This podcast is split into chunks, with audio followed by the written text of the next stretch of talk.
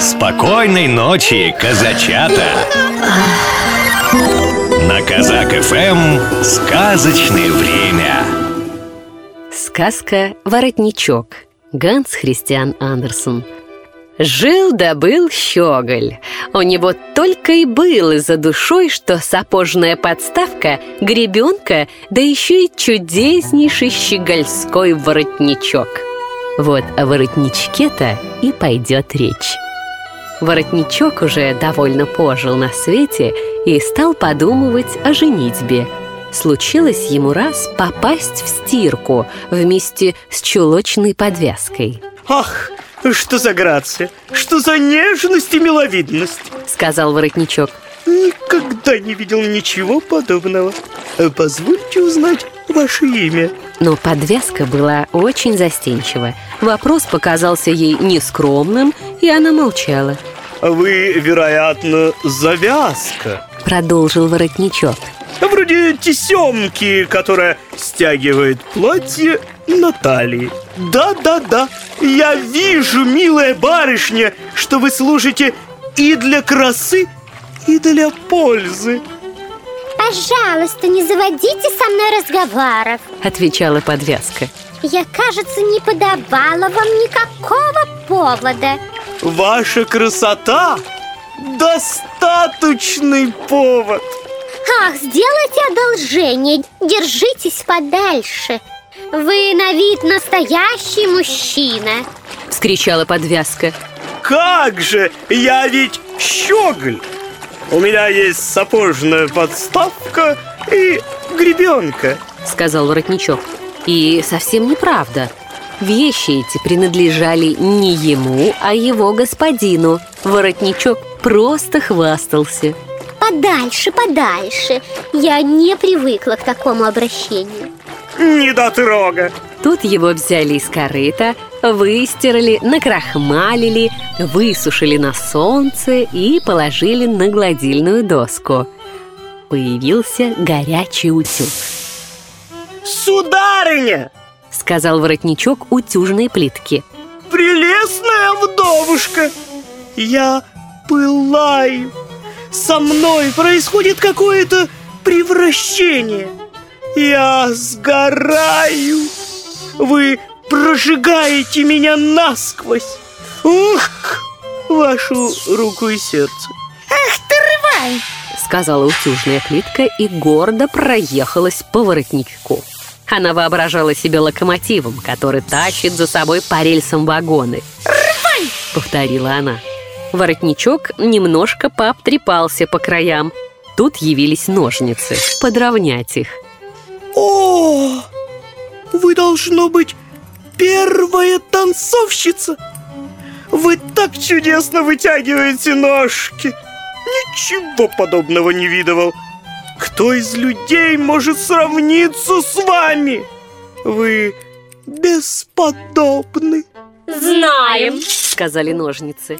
Вы достойны быть графиней Э, Правда, я владею только барином щеголем Сапожной подставкой и гребенкой Ах, будь у меня графство Он сватается? Вскричали ножницы и, сердясь с размаху, так резанули воротничок, что совершенно искалечили его. Пришлось его бросить. Остается присвататься к гребенке Сказал воротничок. Удивительно, как сохранились ваши зубки, э, барышня Вы никогда не задумывались о замужестве? Как же, я уже невеста Выхожу за сапожную подставку Невеста? Воскликнул воротничок. Теперь ему не за кого было свататься, и он стал презирать всякое сватовство. Время шло, и воротничок попал, наконец, с прочим тряпьем на бумажную фабрику. Тут собралось большое тряпичное общество. Тонкие тряпки держались, как и подобает, подальше от грубых. У каждой нашлось о чем порассказать. У воротничка, конечно, больше всех. Он был страшный хвостун. у меня была пропасть невест. Так и бегали за мной. Еще бы, подкрахмаленный. Я выглядел таким фронтом. У меня даже были собственная сапожная подставка и гребенка, хотя я никогда ими не пользовался. Посмотрели бы вы на меня, когда я лежал, бывало, на боку. Никогда не забыть мне моей первой невесты, завязки. Она была такая тонкая, нежная, мягкая. Она бросилась из-за меня в лохань. Хм, была тоже одна вдовушка, она дошла просто до белого коленя. Но я оставил ее, и она почернела с горя. А, еще была первая танцовщица. Это она ранила меня. Э, видите, бедовая была. А моя собственная гребенка тоже любила меня до того, что порастеряла от тоски все свои зубы. Бедняжка. Э, вообще, немало у меня было разных приключений, но больше всего мне жаль подвязку, то бишь э, завязку, которая бросилась из-за меня в лохань.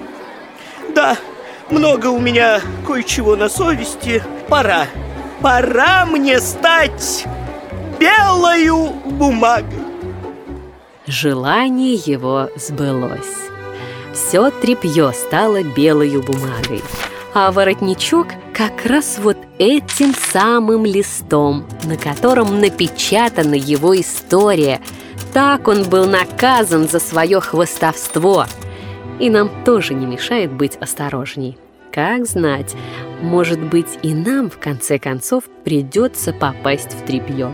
Достать белую бумагой, на которой напечатают нашу собственную историю – вот ты пойдешь разносить по белу свету всю подноготную о самом себе. Вот и сказки конец. Спокойной ночи, добрых вам снов.